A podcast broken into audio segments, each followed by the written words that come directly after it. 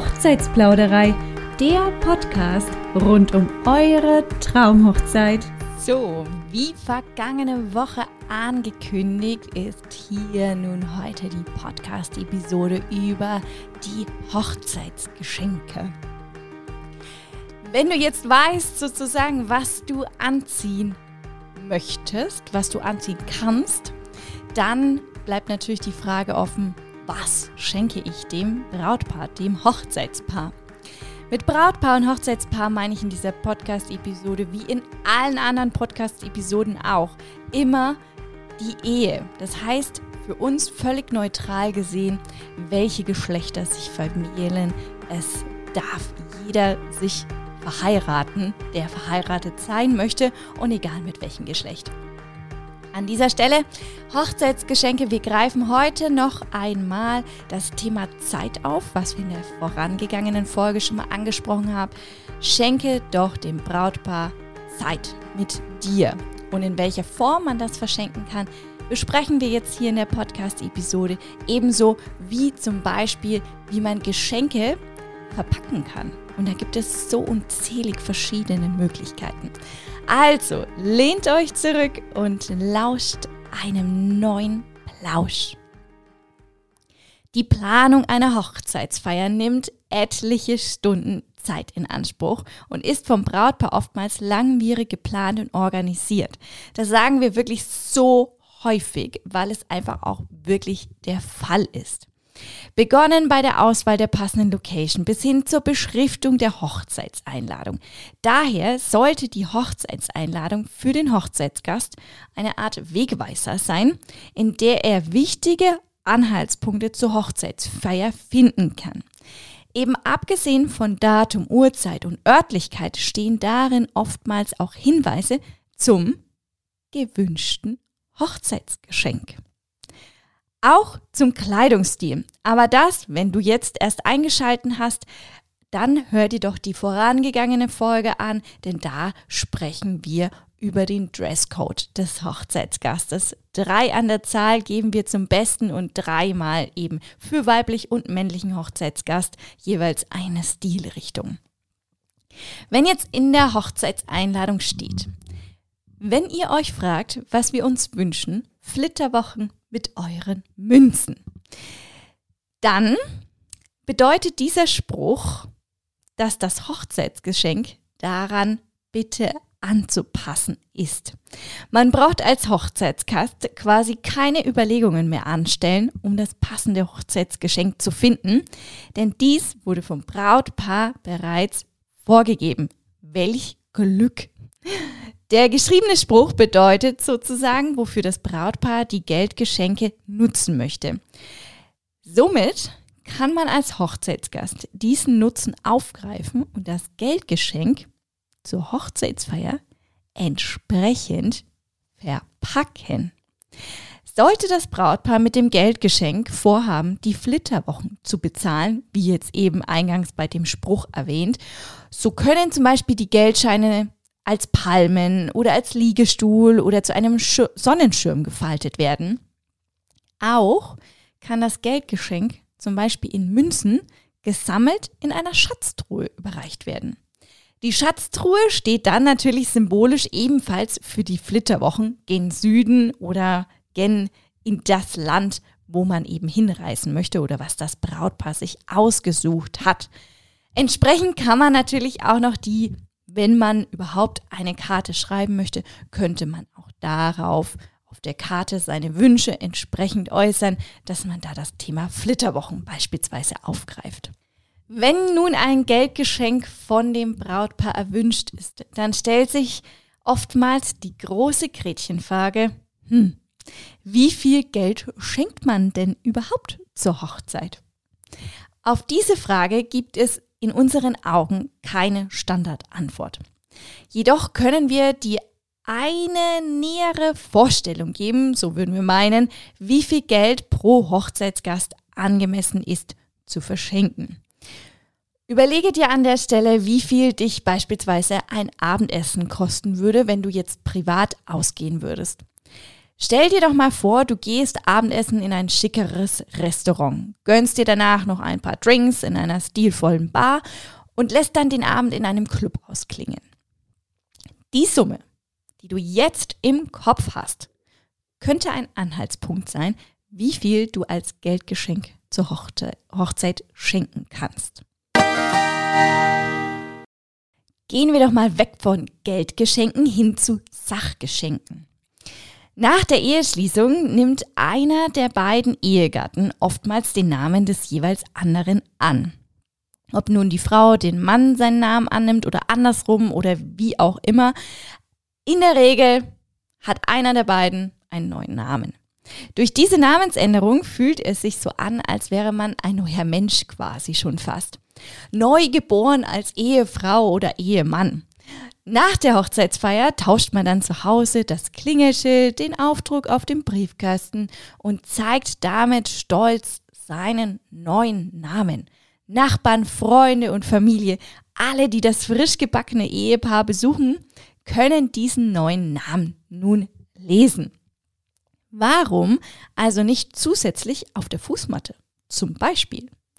Es gibt Fußmatten, die mit dem neuen Nachnamen des Ehepaares personalisiert werden können. Wir finden, das ist ein stilvolles Hochzeitsgeschenk, das sicherlich kein zweiter Hochzeitsgast verschenkt.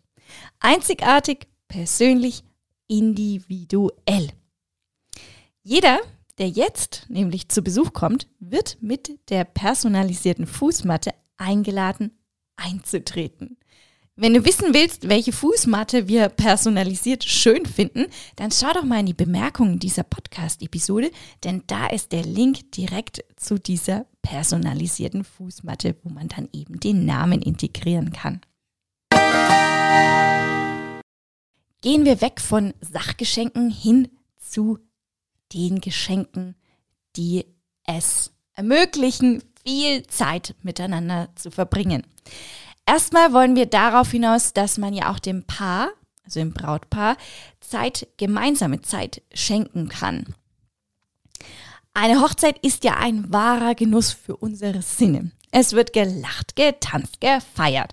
Und wenn das Brautpaar gesellige Menschen sind, gutes Essen und Getränke schätzen, dann lade sie doch beispielsweise auf eine Weinverkostung mit Käse oder Schokolade ein. Zur Übergabe des Gutscheines ist dann eine gute Flasche Wein eine passende Wahl, würden wir meinen. Wenn das Brautpaar gerne Rotwein oder Weißwein trinkt, dann nutze doch diese Sorte, entweder diese Sorte, die es gerne mag, oder ähm, beziehe dich dann auf einen Rotwein oder einen Weißwein oder eben einen Cremant, Sekt, was auch immer das Brautpaar möchte. Das wäre auf jeden Fall eine passende Möglichkeit, den Gutschein dann zu überreichen. Die Sinne erleben kann man aber auch beispielsweise bei einem Kochkurs.